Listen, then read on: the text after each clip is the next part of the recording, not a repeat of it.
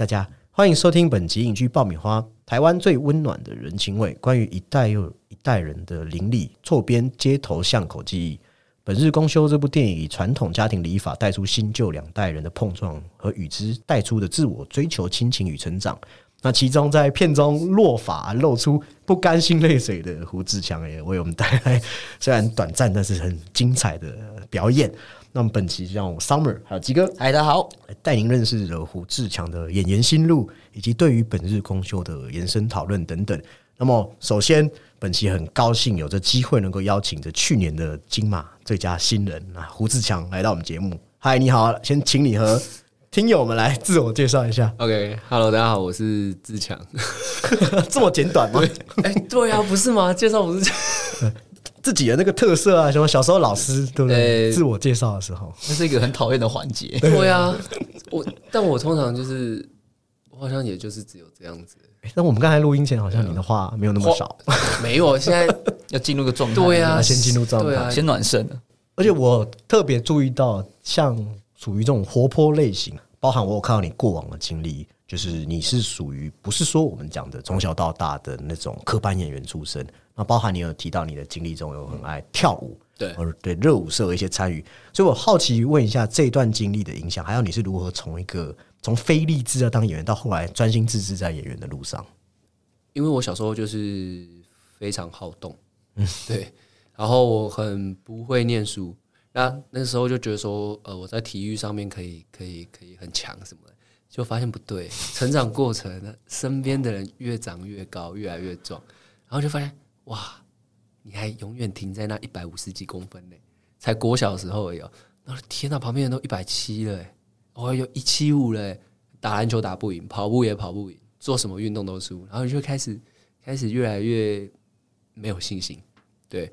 然后其实跳舞很很后面才才才发现说这件事情很好玩，对，因为因为你就是比较好动，你比较活泼，所以你书念不好，你就觉得说还是想让身体动一动，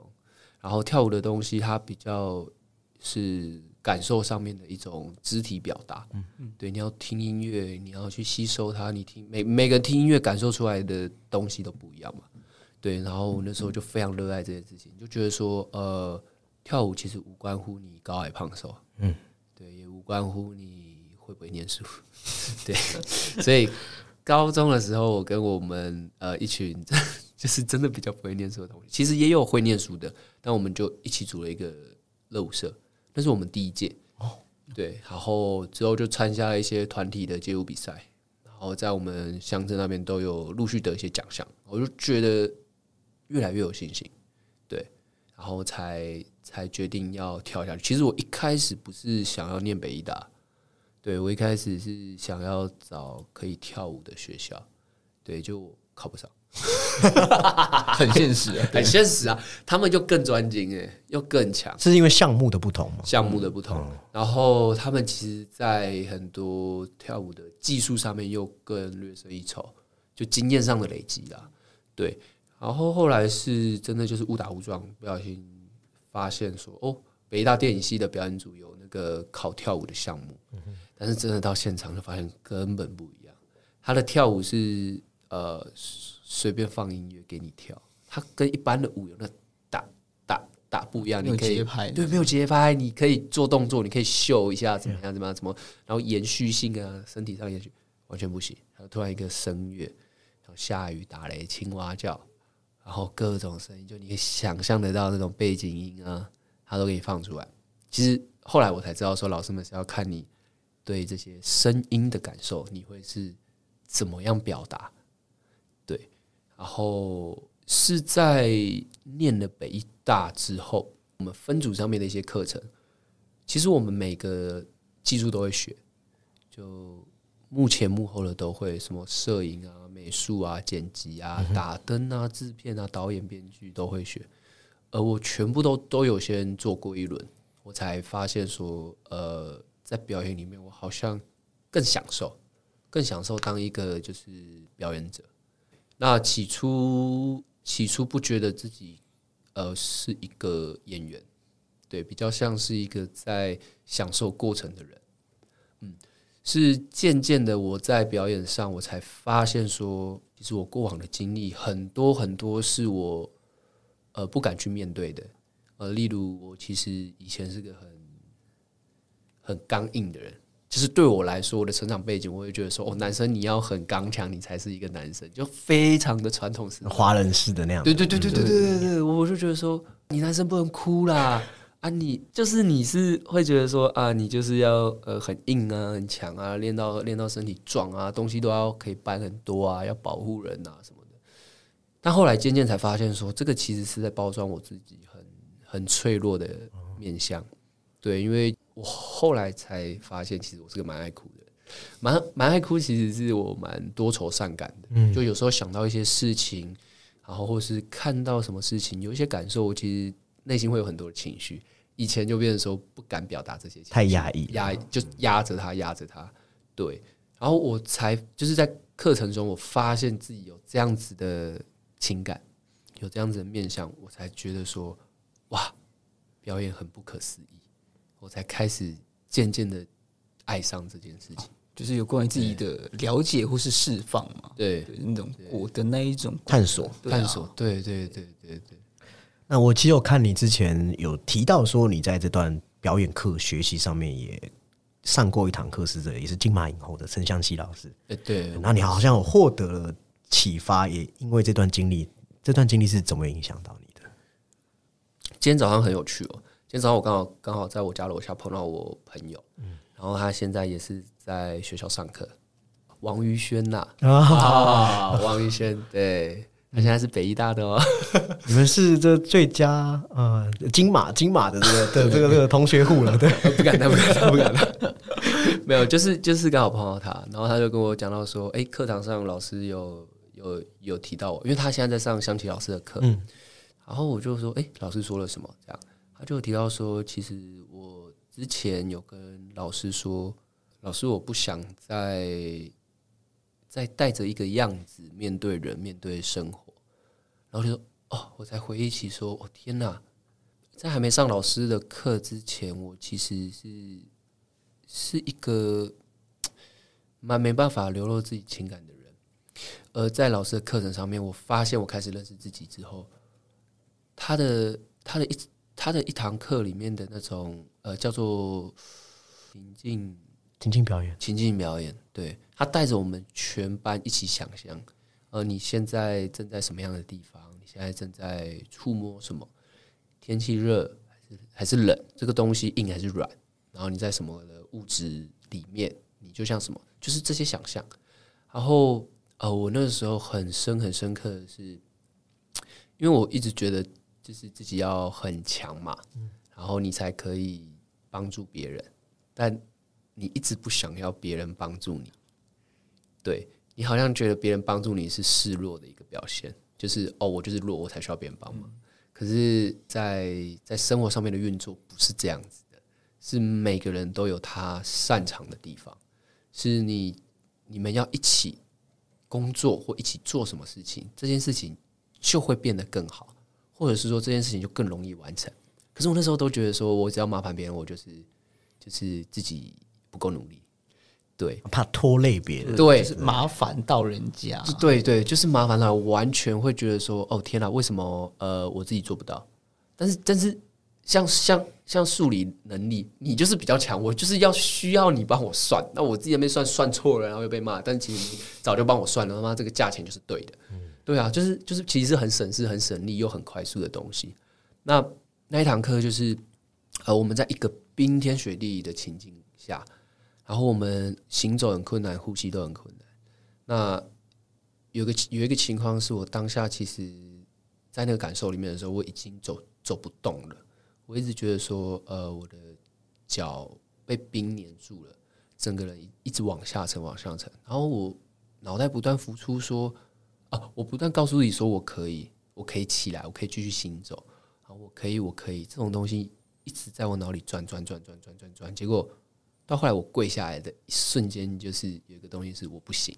我真的不行，我真的需要别人帮忙。可是我不想承认，可是我的身体已经先行做做这件事情。然后我一直跪在那边，然后已经开始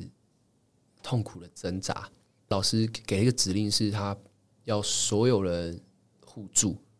能动的带住别人，不能动的就给别人带着走。嗯。我完全不要，就一个人过来拉我，我死都不走；两个人拉我，我死都不走；三个、四个也拉不动。到呃大概七八个人的时候，所有人直接一起把我往外拉，我当时空掉，就是那很像是你你突然抽离了出来，你突然抽离了出来，你某种某种情感被释放了，对感受到的东西是好的吗？对，就是你好像哇好轻哦，你真的被拖着走的时候，其实很轻的。其实很舒服。物理上其实很舒服啊，就像人家背你啦，类似这种感觉。对，但是当下很深刻的是，我居然觉得这个轻是很是一个负担。当大家一起到一个角落的时候，我脑中不断转着的是：哦，你还是需要别人帮忙啊，你就是就是没办法靠自己啊，你好废哦，你好烂哦，什么？就是这个负面负面字句一字一字的跑出来，在脑里转转转转转转。我看着大家的脸孔，脑中想的跟我现在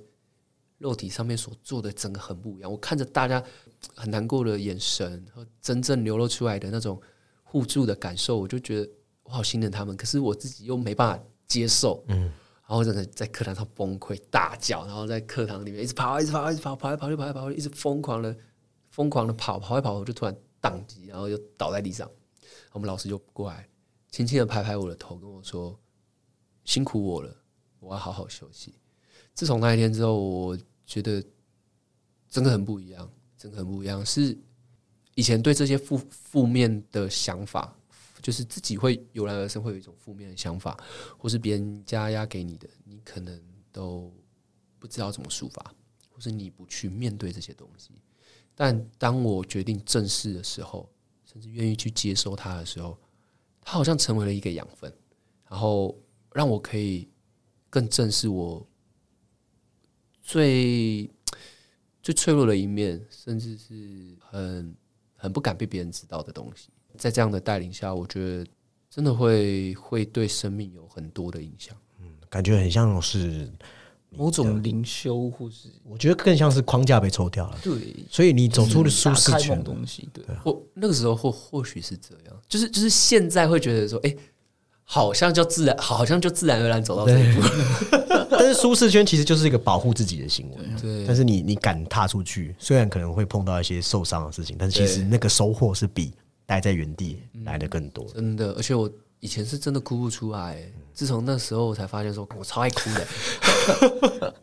对啊，哎、那我们另外一个主持人就是鸡哥，你是不是应该也要上一下情境表演？因为他也是号称是看电影从来不哭的男人。真的假的？就是对，几乎没有哭过。还是因为电影看太多了？那也有可能就是你说有点像麻木就是精神上的脱敏嘛，这种东西。好了，你去报名一下，能够能够感染你的片子已经不多了。已经不多了。那接下来这个问题，我觉得就蛮有趣的，因为你在自述中，你有讲到说，你也曾经苦恼说，好像演太多性质重叠的角色，包含你开玩笑说什么像八加九类型的、啊，但后来你是怎么转念，并且你有认为这些角色与你是接近的吗？还是说，如果他不接近你的时候，他不是你的真实样貌，那你要怎么抛开自我去诠释好这些角色？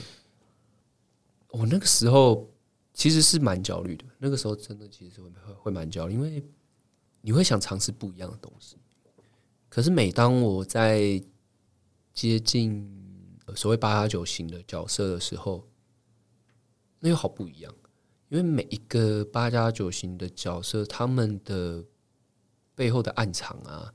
他们的动机真的也很不一样。嗯，所以对我来说，我不会把它放成同样的一个一个角色。嗯，对，可能有时候在看的时候会觉得说，哎、胡志强你怎么又演一个流氓坏小孩？你怎么又演一个流氓坏小孩？可是在我自己的感受上，我其实是会觉得其实是很不一样的。因为每一个我们说的坏小孩背后，其实都有不同的故事。所以你说的不一样是在指就是呃建制这个角色的时候，对，那个那个路径虽然广义来讲说，其实是一个类类类型上的，对，但是狭义来讲说，他们的路线真的没办法重叠。对，像我演过把风嘛，一个欺负欺负一个同性男生的故事，那后后面演的像龚健，他又不是这样子的人，然后后面像小虎，又也不是这样子的，也不是对对对对，就是就是虽然看起来是这种比较比较凶狠、逞凶斗狠的外衣而已啦。，对，但是真的都好不一样。那感受上不一样的时候，我觉得在表演上出来的东西也会不太一样。所以焦虑的那个时候，比较是会觉得说，我怎么怎么没有去更仔细的看待这些角色？对我反而也是也也是觉得说啊，怎么又是这样子的角色？怎么样这样讲？但是当我钻研进去的时候，才发现说，哎、不对，不对，真的都不一样，他们就是不一样，就是可能现在路上看到的，你在云林看到的，你在台北看到的，呃，八八九类型的人也不一样。嗯，我觉得蛮是一些经历的。其实这些比较逞凶斗狠的角色，真的跟我以前的经历是有些关系的。对，因为我小时候就是比较比较不爱念书，真的就是跟朋友相处才感受得到快乐，跟朋友相处我才感受感感受得到自在。对，然后又很喜欢去打网咖啊，或者骑摩托车夜冲啊，什么什么什么的。那时候还无照啊什么的，对，就对，然后然后然后还没十八岁就喝酒抽烟，什么样样来，什么就是就就是就是觉得这些东西其实很很自在，就是没有被没有被框架框着的感觉。对，像学校在那时候对我来说是一个框架住学生牢笼。一个规训，对对对对，然后连十八岁才可以做的事情，也像一个框架。那个时候就会觉得说，啊我一定要打破这些东西，我一定都要试试看，才会渐渐的在我成长过程中，诶，以前的这些有些过往，好像就是可以被放到这些角色里，对，都有一些面相会很像，可是它是我生命中的某一部分，我不会说接近我的角色跟不接近我的角色要要怎么要怎么呈现。比较是这些角色会会找到我，嗯哼，代表说一定有我生命中某些特质是相合的，对，只是某些地方被放了更大、更大、更大、更大，某些地方被缩小、缩小、缩小。对，像我们人是非常复杂的嘛，对啊，对啊，你在多多方方面面的。对方方面面，你在这边这样，你回家是另外一个样子，对，你在你在做捷运、骑车又都是不同的样子对，。就是你在社会上有各个的身份角色，对，没啊错，没错，对，主要是这样。谈到这抛开自我，其实这一题是我个人真的是自己的，对，因为因为你在访谈中之前有提过《燃烧恋爱》，但你知道这部片是我我自己超级爱的一部片，所以我很想问说，哎、这部片给了你什么影响？强？东导演的，尤其里面有那个艳阳下的舞蹈，我觉得那应该对很多人来说是那对我来说是很很美妙的时刻。应该说，我非常，我真的非非常喜欢大自然呐、嗯，对我会觉得这种东西是人类做不出来的。对，所以即使很像，可是当你亲身经历的时候，你你的那个感受，你其实会惊艳，惊艳到不行，你下巴可能就掉下来了。对，然后我是看了李沧东拍那个《Major Hour》的时候，我才我才就是真的爱上所谓真正的 Major Hour，因为我住淡水那边嘛，所以我其实蛮常看得到的。你住淡水那边，我们我们俩都淡水，都住淡水，可是我平常不在淡水，但他在淡水，对真的啊，对我在新市镇那里只是每天都看你，都看到，对，都会看到，而且每一天夕阳的色彩都不一样。对，然后我觉得《燃烧恋爱》真的，一开始我是呃被那个画面感所吸引的，可是当我当我在看的时候，我是被表演吸住的。对他们，他们的戏很迷人，而且非常难。对，如果就是就是身为演员的时候，你会发现他们的角色是无可取代的。今天就是要刘亚伦，真的是要他们，就是没有人可以取代。就是当你看电影看到这个时候，你会你会完全被吸住，你会完全的很印象深刻。你你有时候说不出哦，这个电影可能可能剧本上怎么样怎么样，可是可是你被那个角色一直一直吸引着走的时候，你好像无关乎在意说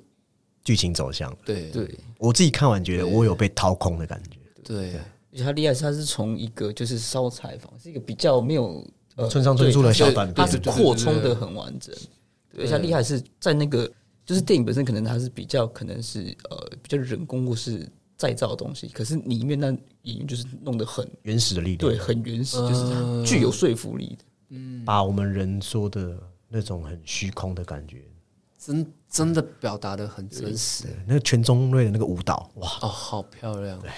好漂亮啊！真的啊，我知道我会看到，是因为我摄影老师在在课堂上有放那一段的画面，然后我才去看看看这部电影的，真的还没看过的可以推荐，非常真推荐真。真的可这个以看。就是他呃导演本身的作品都蛮推的。对，那当然，去年胡志强有一部电影也是当然我们非常推荐的嘛，就是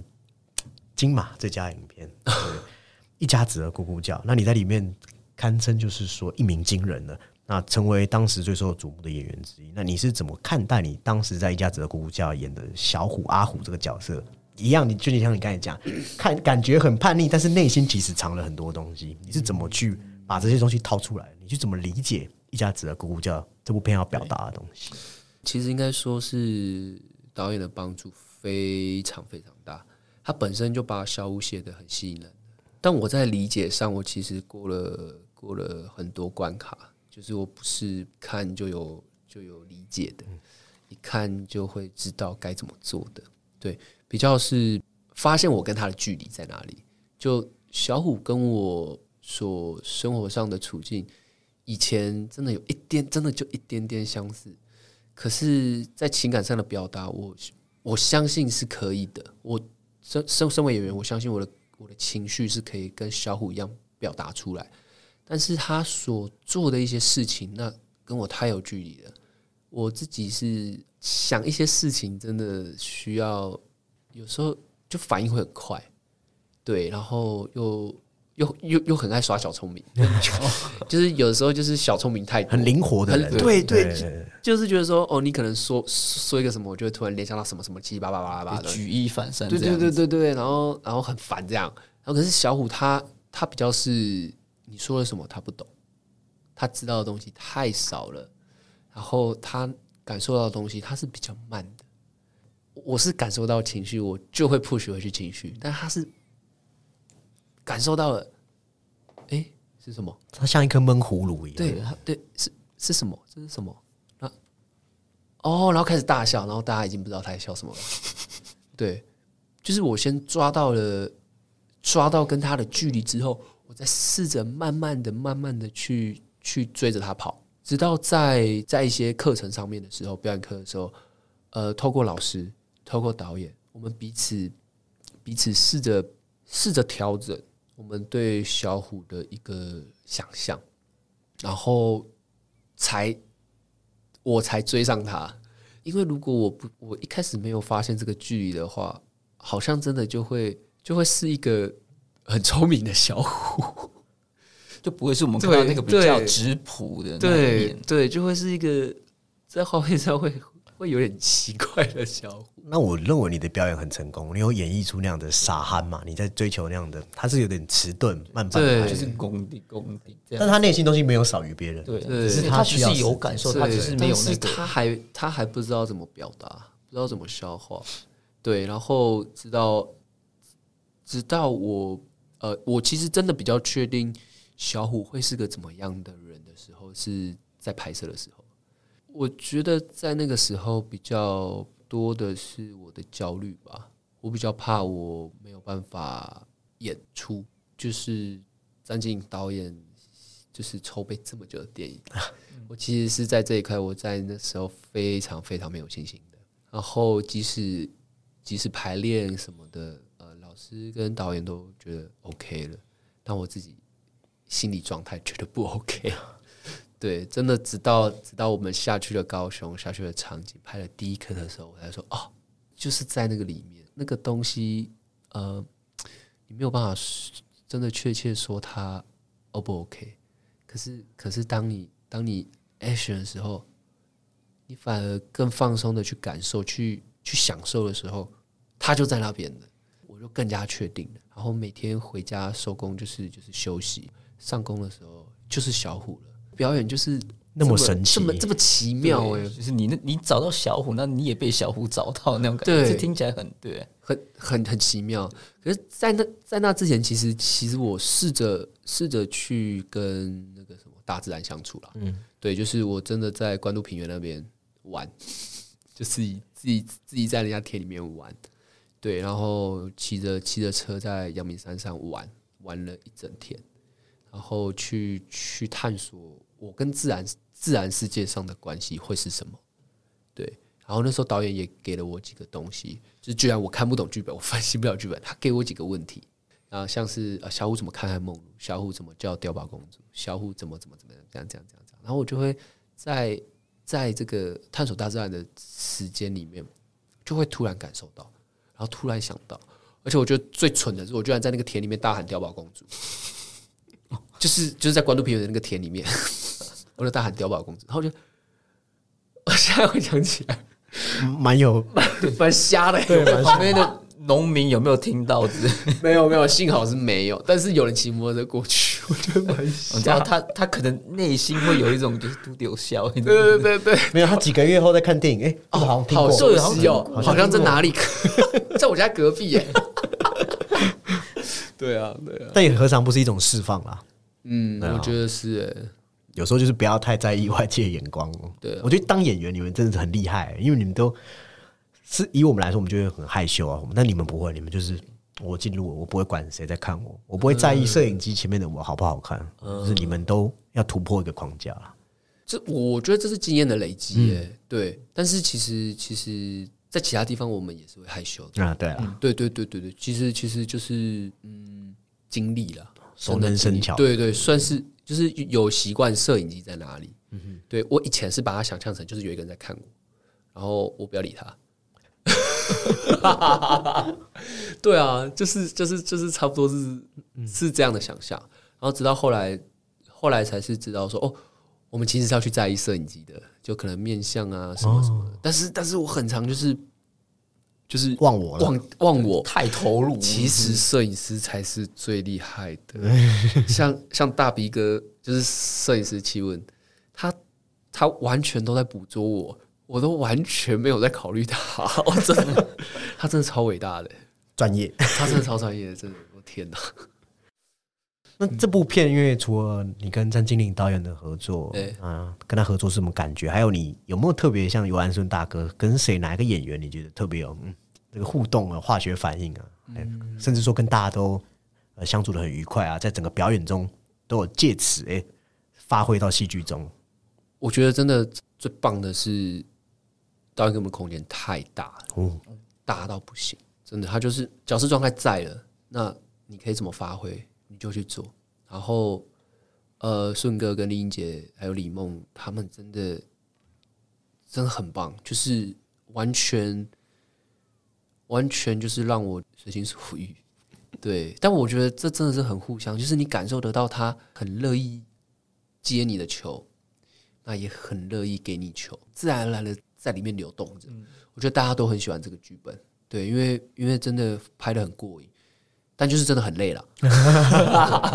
听起来就是这一种艺术性来自这一种，好像就是集体的即兴创作嘛。哎、是是，真的真的在剧本逻辑里面我们呈现完了，但是导演真的都不卡，因为他发现我们其实乐在其中，然后很长就是就是拍到这后面好像发现说，哎、导演真的没了，就是没了，就是真的拍到二十几个人没了，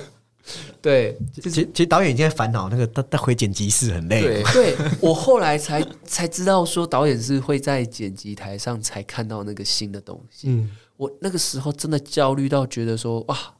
我都没有 OK take，因为都是 keep，我就想说天哪，我的表演真的不行吗？真的不行吗？那时候每天都在哭哎、就觉得说啊天哪，压力太大了吧？什么什么什么会不会毁掉毁掉作品啊？这样这样这样的。就我后来才知道说，他其实是在剪辑上剪辑台上才会再有一个新的组合。对他很放心需要那些元素。对，对，他没有一直去哦停看拍，他就是交给他们，然后剩下处理带回剪辑室，这样，对对，他这是一种信任啊。对他真的给了我我我们很大的信任。那其实也换得一个很好的成果。这边就要聊一下你个人，品是很很棒的。你这凭此片那时候真的大家也都预测会是你，然后最后也拿下金马最佳新人，自己得奖当下是什么感觉？真的很爽啊！真的，真的，真的，就是就是，也没有什么好隐藏的。但是我真的会蛮意外的，是应该说小时候真的没有没有没有拿过什么什么呃类似班上前三名啊，或者是运动的奖杯啊奖牌啊。我第一次真的拿到奖状是那个进步奖，对，国小国中会有那个进步奖，你们有吗？有我也拿过，你 yes，敲一个，对啊，进步奖哎，然后还有一个什么最佳我听，我听了什么？人家是什么市长奖、县长奖，对啊，我还有那个什么最佳潜力奖。然后哦天哪，你有吗？最佳潜力，这我是没有啊，。这里没有，那你不要跟我敲。最佳潜力奖到底是什么东西？是安慰奖吧？听起来蛮安慰的。蛮安慰的啊，你对啊你，你还没很好，但你有潜力哦。对对啊，对啊，这就是就是我那个时候听起来还好，但是现在回想起来好像有点侮辱人。哎，真的哎，对，你在讲你你在考试我？对啊，你在讲什么？你要不如给我一个什么呃，就是乖宝宝奖，哎或者什么哦，对，有类似最佳好动奖，我都会觉得比最佳潜力奖还要好。哎，对，对，因为因为潜力到底是什么东西？到底是什么？而且是国小给的哦、好啦，算了。对，然后然后我第一次真的拿到拿到真正的奖杯，奖杯是我跳舞比赛，我们拿到全体冠军的时候，对现赛，然后我才感受到说，哦，其实拿奖真的也蛮爽的。对，后来陆陆续续有拿到一些专业上面的奖项，其实当下真的都是非常非常非常高兴的。对，可是，嗯，我真的比较意想不到的是，就是就是我现在拿到奖，我其实都是上去哭嘛。对有有印象。对，然后因为其实身边的人看完了，都都对我很有很有信心。然后我一直觉得说，不可能啊，其实还有人更优秀什么的。其实我自己无形之中，我就是我一直觉得不要跟别人比较，可是我又无形之中跟别人比较了，然后那个比较是把自己贬低了。嗯对，然后真的拿拿到的时候，我真的还是不敢相信。对，真的不敢相信，也才透过透过拿完奖之后的日子，我才知道说我自己其实真真的也有在努力，就也不是真的纯运气或是纯实力什么的，就是我觉得这都是并行的，并行的，对，并行的，然后我才知道说，好，其实我要相信自己，就是之前的那种过度谦虚到贬低，已经是一种很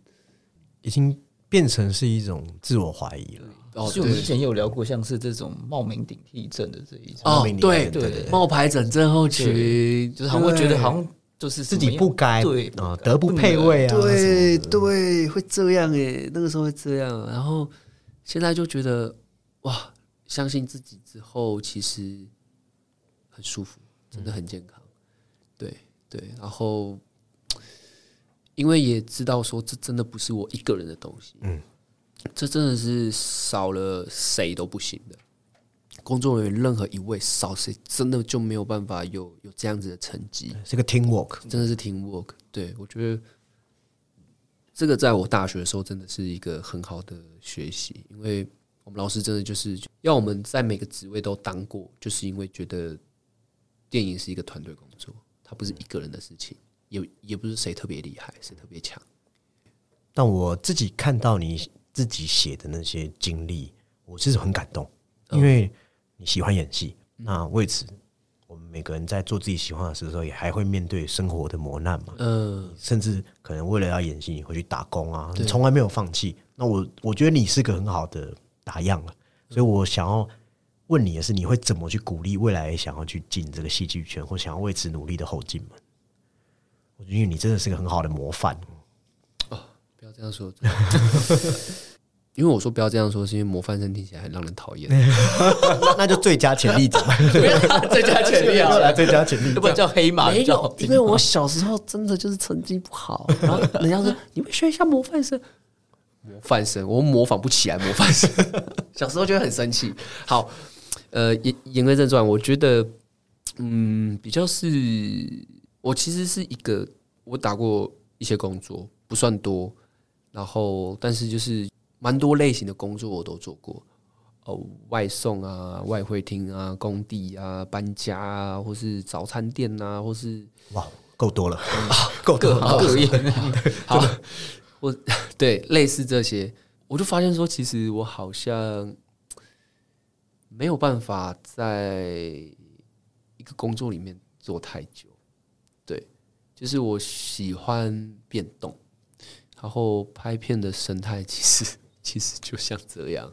你每次经历的角色，你就是不一样的体验，你每次到一个新的剧组又是不一样的体验。那这也体现了生活其实每一天都很不一样。你早上起来天气、湿度、心情、碰到的人、做的事情，其实都很不一样。然后我就其实也也喜爱以外，也发现了自己在生命当中是一个 没有办法坐在办公室的人，因为一定要生活嘛。那我现在所拍的片，就是是绝对绝对不够生活所需。那我其实也很享受我的生活，是这些打工，除了让我自己知道我真真实实的有在活着，对，因为其实没有打工的时候，很容易就在家里耍废。对对对，你就躺着，好放假的时候，好吗？暑假最容易，暑假什么的时候都很容易。那你没有生活上没有一个小目标的时候，你你好像很容易。很容易开始有很多奇怪的想法出现，一些负面的东西也都会跑出来。其实我觉得在在表演上，除了除了热爱以外，也也要试着接受你现在生命中所受到的一些你可能觉得觉得不太好的遭遇。像我可能是经济上面需要工作，呃，我有可能心情上面需要需要去调试调试之类的。对，我觉得能鼓励的是多热爱一件事情，因为你非常非常喜欢表演，非常喜欢演戏，所以你好像做什么事情都没差。即使你可能一天要打两三份工，然后一个月你要跑不同地方去打工，然后只为了之后还可以继续活着，还可以继续演戏，我觉得这样都是很好的。对我算是一个比较比较不求大富大贵的人啊，对。但是求可以活在自己热爱事情的人，对啊，对啊，我觉得，我觉得真的看有多爱做某一件事情。嗯，我觉得应该很多热爱电影的，不管是你说的摄影师啊，还是演员啊，还是旁边的各种，就是像影评啊，其实大家都一样，大家都是喜欢喜欢这件事，出于呃出于自身的动力嗯，对，真的不是为了说要赚多少钱啊、名啊等等的，对，真的真的。有点感动哦，真的吗？蛮感动。我觉得这部蛮真的吗？对啊，OK，对，那刚好就可以接接到这个主题，就是 这部片可能蛮多人看了，我们自己看完觉得蛮感动。就是说最近你也有出演，然后上映的《本日公休》是那故事是讲了关于传统礼法和地方连接的这样的，我觉得可以代表这部片的三个字就是人情味。嗯，那当然你是实际参演嘛，那应该也对这部片比我们有更多的了解，所以我想说你可以先来。和听众好好介绍一下，这是一部怎么样的电影？这部片是一个很贴近，可能我们小时候呃所所生活的一些地方，所会碰到的事情，所会碰到的人的一个故事。像其实家庭理发这件事情，我真的是从小剪到剪到我国高中，我才没有在家庭理发，好像都从高一高二左右，对，都差不多那个。因为我那时候我家楼下就是一个家庭理发。我还记得我很小很小的时候，坐在那个那个要加高的那个板板子上面，然后第一次剃头发，觉得好毛躁，好烦了，很讨厌去剪头发。对，只想一直留长，一直留长。而且那个推剪的声音，我我自己觉得在耳朵那边很不舒服。我会我我会怕，我小时候很怕。我有遇过那个他那个电剪是过热的，对，直接烫到，对，那个很不舒服。对，就是哇，真的好烫哦，这样。谁啊？哪一间？我可以说是我小时候住内湖的内湖对，情报都透露到这，透露出来。对，我我觉得呃，本身本身公司透过透过家庭立法这件事情，表达了人跟人之间的距离其实是非常非常近的。透过剪头发这件事情，其实其实很奇妙，哦你跟人之间的距离，就像那个摆渡人讲的，嗯，一百多少？一百二十还是一百几公分？你跟人之间最安全距离是一百多公分，但是你剪头发这件事情，你们距离是零。嗯，对，所以其实每次剪头发都会跟理发师聊很多天。透过这件事情，我觉得真的可以审视一下，就是为什么我们日常在捷运上，或是看到需要帮忙的人，我们好像都都好不好意思哦。啊，对啊，其实人的距离真的是是很容易被拉近的，但是又很容易被忽视，所以在。在这个里面演的角色跟理发阿姨成为好朋友这件事情，我觉得是是很有感受的，很有意思。对，没错。你和就是理发阿姨就陆小芬演的角色，你们有特别有什么互动吗？哎、其实没有、哎就真的剪嘛，就是一个真的剪的桥段。我真的是当天啊，当天前我有我有先碰过小芬姐，然后我们有拍一个合照，但是真的跟她讲话的时间不多。然后后来在之后见面是在片场，就才见面。对，然后我们连排练都没有排练哦。其实是其实当下是有点差的，但是想说，哎、算了，就吼一 key 吧。对，然后小芬姐超灵活的，她真的很灵活，她就觉得哦要怎样怎样怎样怎样怎样，然后说，我说哦，那完全就是可以很很放松的，好像真的到了家，好像真的到，就是哎、其实是也蛮专业的。嗯我想说，我想说天哪，我我会不会我会不会说错话？我会不会没有办法讲出就是那个那个小时候想要剪头发的那种心境什么？就小芬姐真的超像的，超像我家楼下剪头发的阿姨，真的真的那个时候还原。对对，我想说，哦天啊，完全就 OK 啊，我们完全就是就是这样的关系。就是来剪头发的啦。对对对对对，嗯，我这个问题，我觉得很多年轻人都有感，就是男女生应该都有过那样的很爱护，然后自己心心念念自己头发。哦当你有吗？然你有吗？当然一定有。痛失刘海对我那时候，我那时候就是完全要做一件事情，就是我剪头发不要让人家看见我有剪头发的样子。就是你剪完了，然后你回到家，你妈说你有剪吗？我说有啊，就是类似这样，就是就是就是就是想要剪成这样欸，这个对话好像很常出现在跟家长。你有剪吗？有有啊，哎然后然后然后后来他又他要去叫叫你剪，然后你旁边撸掉，后面撸掉，然后他们就说你哪里告给嘞？就是狗狗爬狗啃，对啊对啊，就是说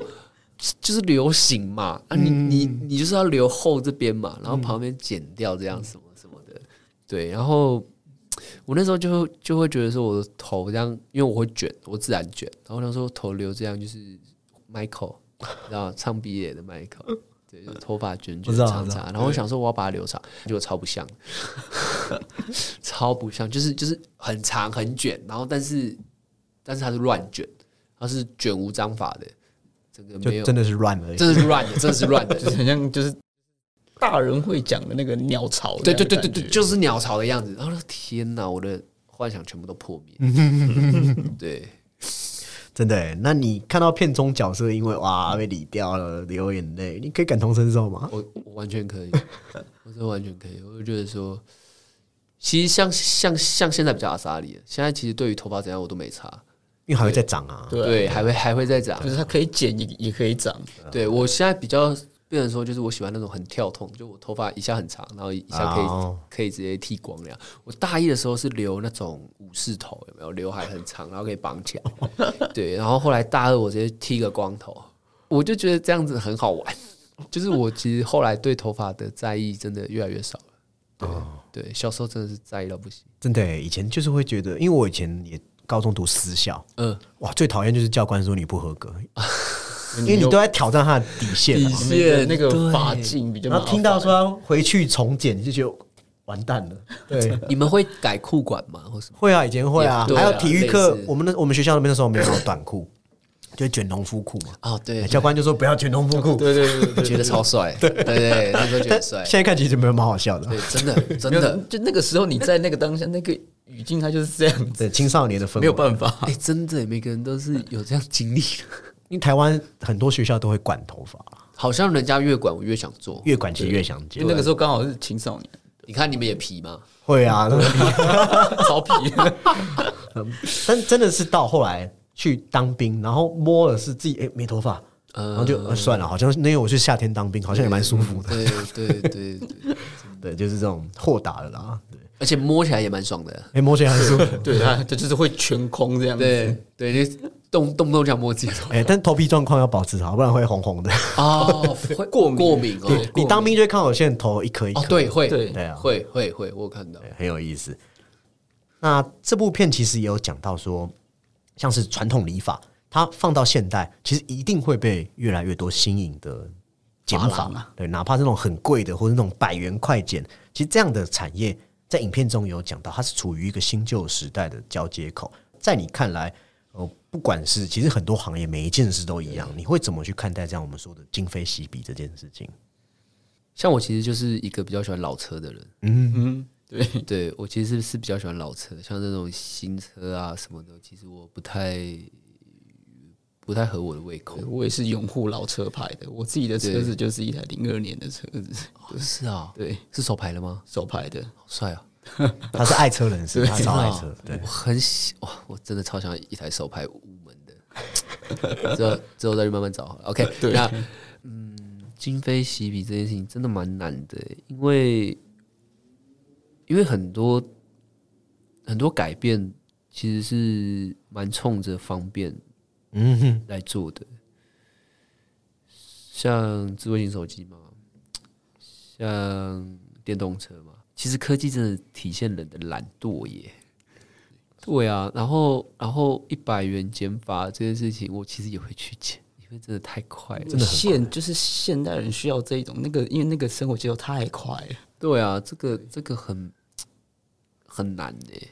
真的很难。但是很难去跟过去直接说割舍啦。对对，我觉得比较是接受度诶，接受度，你如何接受一个时代进步上的改变，你又可以同时同时保有你原本所喜爱的东西，嗯，对，这些事情，我觉得你的想法应该是说，它不是叫淘汰，它是叫一个融合。或是接受诶，接受更多元性的东西，因为真的要淘汰吗？其实要淘汰很因素很复杂诶，要淘汰淘汰也是会也是也是会被淘汰的。当需求不在的时候，他、啊像他老客人如果都不在的时候对，，因为他最终还是要回归到生活，他可能有需要那个收入。他如果一直开着，可能对于他的成本是入不敷出的。对啊，大家对那种东西的情感依旧是在的，嗯但是你一个人就是你没有办法，就是像小虾米对抗整个时代啊，或者时代啦，社会。对，没有人赢得过时代的冲刷。我也好奇你们的想法。我觉得每一个就像呃，之前有一部电影叫《巴比伦》一样嘛，嗯他就讲无声电影到有声电影的无声演员，他因为无法适应这个有声电影的习惯，所以他必然会被时代冲刷。对，只是人得去拥有接纳这样一切的这个呃宽阔之心，你才会让自己过得舒服一点。但同时，我们也不能去做一个批判，因为过往的东西是留给过往年代的精华。所以我最不喜欢就是说贵古见今或贵今见古，而是在理解这件事的同时，我们看过往有什么精华留存到新的形态，然后这样一代人接一代人。我我自己的想法因为它是可以兼容的。就是我拿刚刚那个车子做举做举例好，当然现在有很多新的车可能更安全啊，或者更省油。但是我们喜欢那些东西的时候，我们自己可以去选择我们要的。对，我觉得一定有他喜，一定有喜欢他的人们在。对，就是只是多跟寡而已。对啊，对，而且像十六厘米到数位相机，真的也也才也才几对，，短短几短短数位手就是智慧型手机也是，也是啊对啊 对啊，但是但是大家还是很喜爱很喜爱十六厘米的嘛，对啊，所以我觉得，嗯，怎么看待这件事情，我要更轻松面对耶，对，我觉得迎接新事情不是坏事，但是捍卫传统也不是坏事啊、也不是对啊。对啊，好像就算有一天真的不见了、消失了，我觉得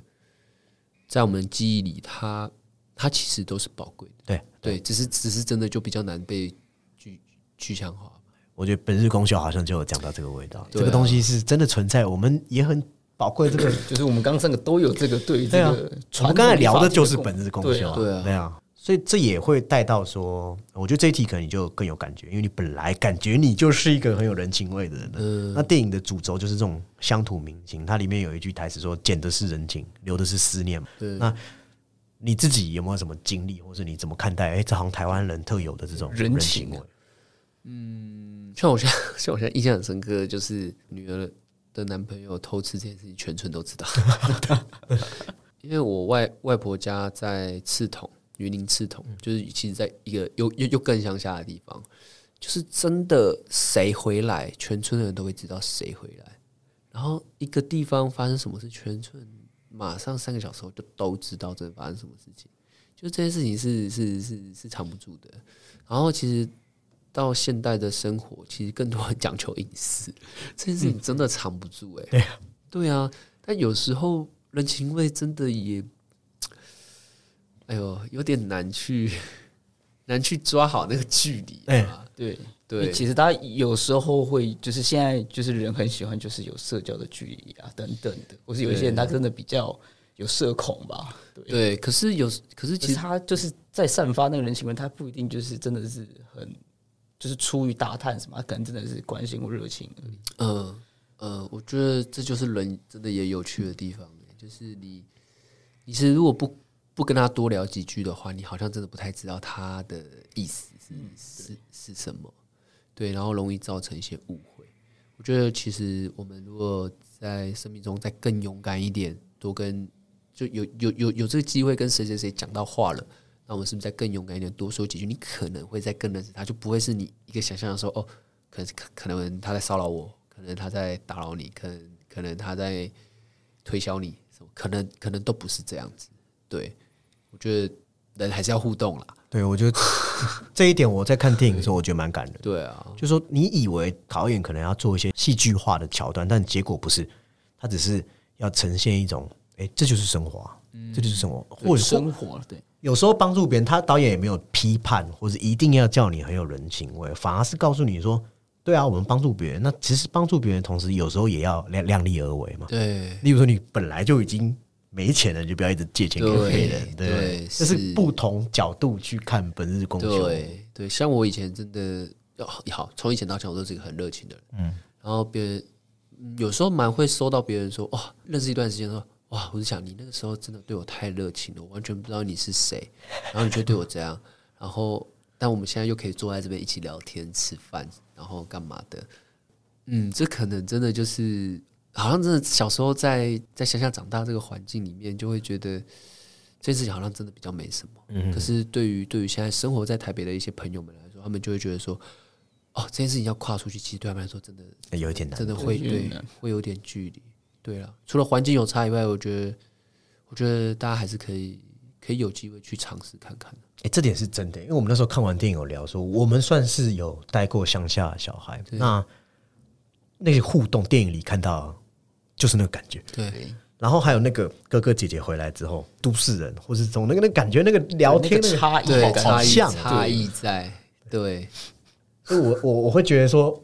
呃，尤其是走过这个啊，或者是跟阿公阿妈长大，在看这部电影的时候，会有很多那种那种回对想。对，你会你会觉得哇，就是很鲜明。对啊，就是就就就是你的过往好像就被翻出来了。嗯，而且这部电影很难得，是他没有去解决一个说很很大的冲突。一般电影我们讲三幕剧可能会有一个很很大的 trouble 要解决，他没有。完美的那种解决，他就留，就是把它再回归于就是这个日常年复一年的这一种持续的，他最重大一场戏在小芬姐去帮那个呃快洗对对衣师剪头发，对去剪头发。那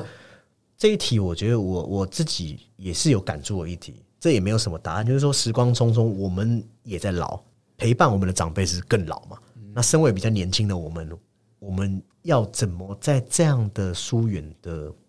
现在的人毕竟比较疏远的时候，要怎么和你的前一代人，也就是你的可能爸爸妈妈，你要怎么维系住关系？我们要怎么去关心自己家长？面对这样物是人非的感慨，这跟刚才产产业的物是人非又不一样了。我们要去怎么释怀这些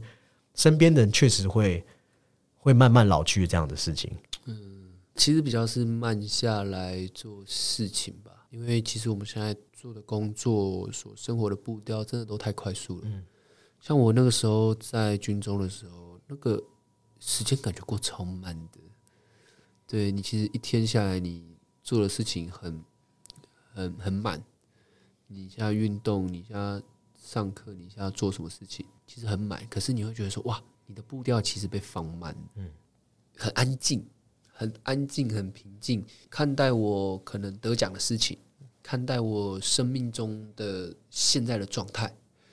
然后我又因为在高雄，所以我可以回云林去看我爸妈，我又可以很很轻松的哦，就坐在我妈旁边，什么也不做，然后听她讲话，就就在她旁边，就听她讲话，听一个下午，可以坐在我爸那边跟他抽烟聊天一个下午，就这样。我觉得，我觉得慢下来。所做的陪伴跟等待，我觉得这是这是最好的一个一个跟长辈们的相处、欸。对啊，真的，我觉得你讲这个是很 touch，因为我我曾经，如果我们去试想啊，假设很多人工作很繁，真的很繁忙，那个是没办法嘛。但是好，你可能排我就两个月回家一次，其实这样很少嘛。那你去算哦，你一年就是回家六次。那我们也不要说什么触眉头，假设他的寿命假设就剩二十年，对，那你人生能见到他的次数可能就剩一百次非。常少啊。我觉得有时候去细想这个，就会觉得你刚才讲那个，我很有感触，说其实光听他们讲话啊或什么，我觉得就很珍贵了。这样讲，对，因为因为他你可能觉得说，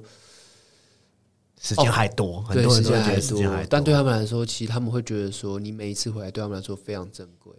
而且其实他们也有自己的生活步调，对有自己的生活方式。你可能回去很新鲜，你可能觉得说你要怎么样，你嗯你可能觉得妈妈你要怎样怎样怎样，但其实不是，他们已经在那边。你不在的这六个月里面，他已经有一个自己的习惯方式，就跟你到台呃，你爸妈如果来到台北找你们的话，那就会变成说，呃，你会喜欢听到他叫你说你这个要怎样怎样怎样吗？没有啊，不会不会对啊，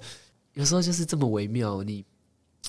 你的一些生活习惯。对啊，就是你欢天喜地回家，人家也是要调试的，对对对对对，也是要对就是一个体谅两个字啦。哦，对啊，彼此就是要多一种体谅，对，这真的很重要。珍惜这种情感。对，对啊，我觉得是年纪越大，那感触应该就越深越深。就越深我觉得只会越深。因为你好像才会真的发现那个时间就是跑得蛮快。对啊，之前我觉得其实有时候大家会过于习以为常，嗯对就是对对，好，好不都是这样吗？对，习惯到觉得好像这是应该的，就是必然。但但是哪有事情是这样子？对对，其实所有事情真的都不是这样子。就像电影里讲的说，哎、妈不在了，那个不在是那个啦，就是人人不在家里，人对，跑掉这样子，结果才开始担心哎、心。才发现我好像没有去理解过，然后大家都不知道他去哪里了，这样子。，都是一种反思啦。对，其实其实真的最怕的就是这样，就是很多事情你已经习以为常了，然后你反而没有去正视你身边这些真的非常非常爱你、非常非常在乎你的家人、呃另一半、呃你的朋友、你的师长，对啊，你会越来越发现说你要你要在乎的跟你要去爱的是是谁们，对对对你会发现，对，就讲一句很俗套，就是说你不要等失去了才在后悔啊。对，这虽然很俗套，但是俗套又有力嘛。是育养的亲不带嘛？对啊对啊对，对啊，那这次本日公休中，想问一下你的是你自己最印象深刻，也觉得最有趣啊，或最什么，反正都可以。你自己最喜欢的是哪些片段啊？我现在想到的是那个哎、那个阿川跟那个谁阿阿玲阿玲，阿玲，妈妈问说啊，阿玲跟阿川平常还会联络吗？他说哦，有需要的时候啊 就看他们俩出现在床上。我那时候真的笑疯，这个这个这个真的万万没想到，真是万万没想到，因为因为因为这样的关系在现代来看比较复杂哎、但我自己有个想法是，他们何尝也不是借由这样的机会，再让自己让彼此还有一点那个可能性。是那个温度是烧的，对，我其实一直在想我我我好期待他们他们就在一起哦，可是好像真的没有办法哎，因为因为一个一个就是啊，我我我我觉得这两个人就是就是你刚刚问的那一题的指标性哎，一个是新的，一个是旧的，嗯，对，然后他们正在做的事情，可是一定有需要的人群在，嗯，一定有也想要尝试的人在，对啊，所以这个他们的关系让我让我让我非常的有有印象，有空间去思考说，对对对对对。对对。可能他们这样的个性放在一起会不适合，但是也不代表他们两个得要去交恶，因为或许不当恋人的时候才有机会去欣赏对方的优点。对了对了可能就是他们自己本身代表的冲突性太强，真的要留一点空间给对方。对，对，我我觉得那个那个片段确实，你点 这个真的很有趣，对啊，然后后后来他们之间的互动，然后又有一些回忆录，嗯，我真的很喜欢他们两个的关系。对，那整个剧组，这就是撇除这个电影的画面，你跟剧组里面的大家相处啊，你有有发生什么比较有趣的事吗？哦，那个时候我那个摄影师志腾，那个时候我们在在拍哭戏的时候，还没有要我哭，我已经哭的稀里哗啦。为为什么？为什么？不是，就是呃，我太容易直接直接直接先一次喷发、对我，因为我前面就、嗯哇，妈妈要带我来剪的，哇塞，我又是家里的长子，哇塞，下面还有弟弟妹妹什么的，然后家里很穷，我必须真的好好念书，然后怎么样？可是我好喜欢这个女生，我好想谈恋爱，我想我自己的生活，叭叭叭叭，然后就哭了，然后就志腾就发现说，哎，不对啊，不对啊，不对啊，好，等一下，先过来，先拍我，对，就是就是我我就说真的，摄影师们真的都对我太好。了，他们就是真的很会很会抓啦，嗯。很会抓我的那个那个时刻，然后就觉得哇，好喜欢摄影师们哦，对啊，而且导演导演真的也对我很好，是这怎么哭起来看起来真的是很可怜啊，哎、我也觉得蛮可怜的，真的会同情这个高中生。因为。我因为因为我没有看过回放，对，然后就说，我、天哪，就是真的，我第一次看到的时候，我就说，靠，这好同情他哦，对我自己都同情的，对啊，就感同身受。感同身感同身受我觉得好好笑，自己都在同情，真的进去了。对啊，那这次跟傅天宇导演合作是什么样的感觉？嗯其实很好玩的。我们我们其实，在拍这个之前有见面，然后聊天，真的聊超久，聊了快两三个小时。哦，那蛮久的。对，而且其实蛮多是在闲聊。嗯，对，然后然后我才知道说，哦，原来是要是要是要找我找我去试这个角色。对，然后 就是最好笑的是，我后我是聊完之后才知道说，哦，他是来他是想要我去试这个角色。然后前面我以为只是哦，我跟导演认识一下这样，然后我也不知道导演要拍这个作品。对，然后就就聊天起来真的超像朋友，嗯，然后就是呃生活近况啊，然后以前的一些过往啊，或是对未来的想象什么，就彼此在那边分享。然后在现场碰到他的时候，就觉得哦、好安心哦。对啊，就是他真的很温柔，他真是个很温柔的前辈。嗯，对，然后会跟会会带你像朋友一样，真的跟你去聊一些东西，支持着你，甚至带你一起去去去玩一些新的东西。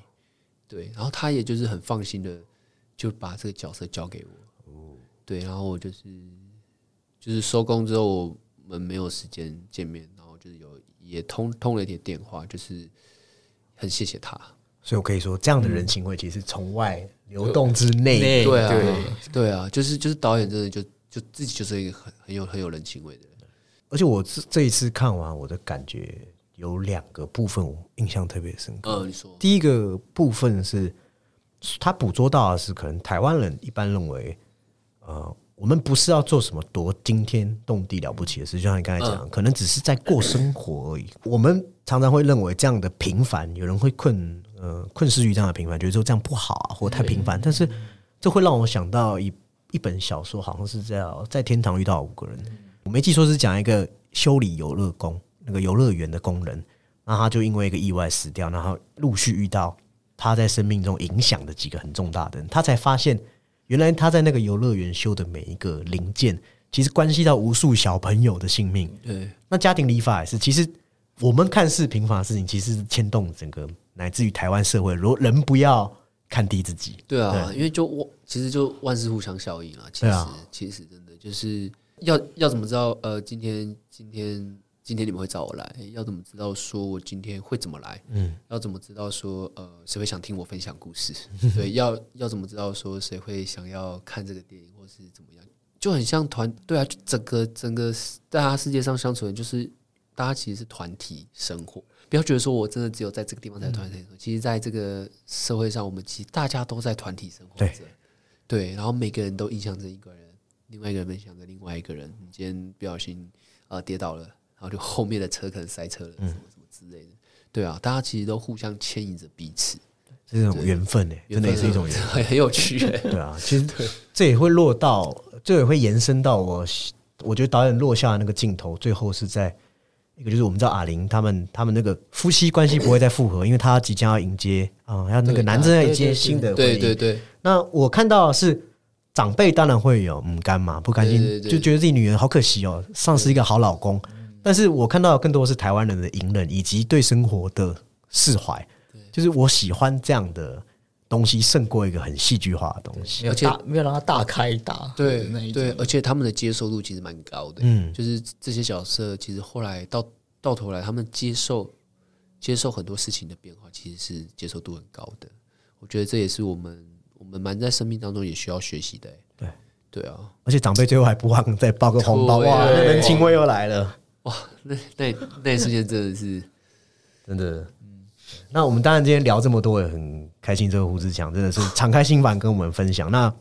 宣传时间嘛，最后还是要再请胡志强来好好和我们听友听众介绍一下。哎，本日公休上映，那为什么要去看本日公休？它精彩在哪里因？为我们刚刚讲超多的，就就是个打片的时间，打片时间哦对对对对对，哎都，我觉得这部片有机会打动到很多人，嗯因为它其实是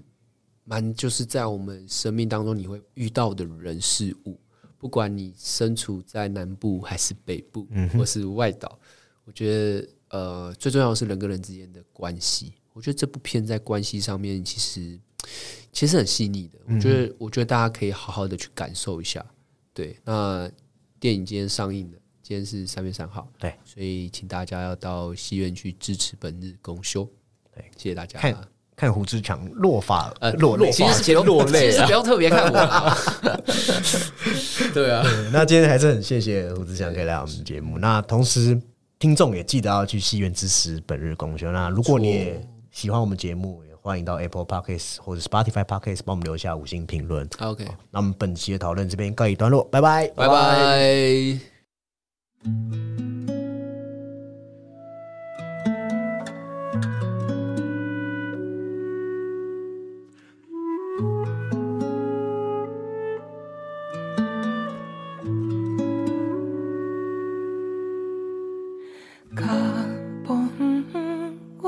着知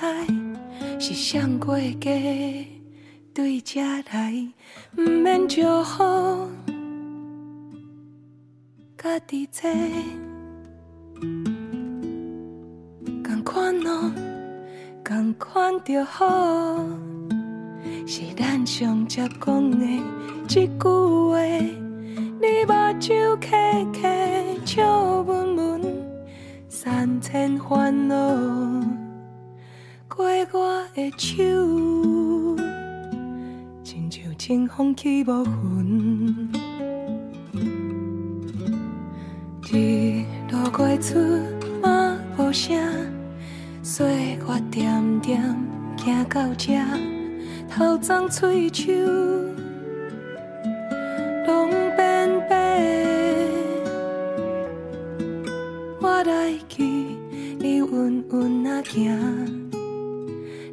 是用安尼讲再会，你回头看我笑眯眯，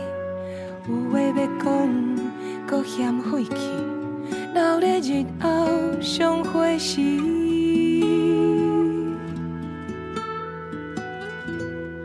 人讲人生讲短嘛是长。想来想去拢是苦，互相信任甲理解，搁较七分嘛会变熟悉。心头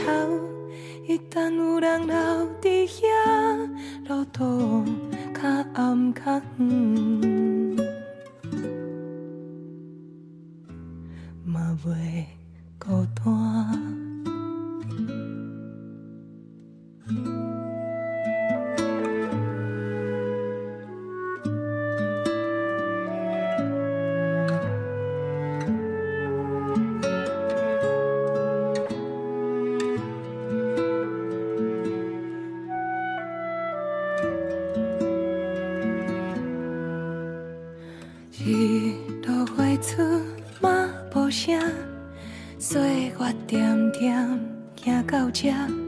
头鬃喙手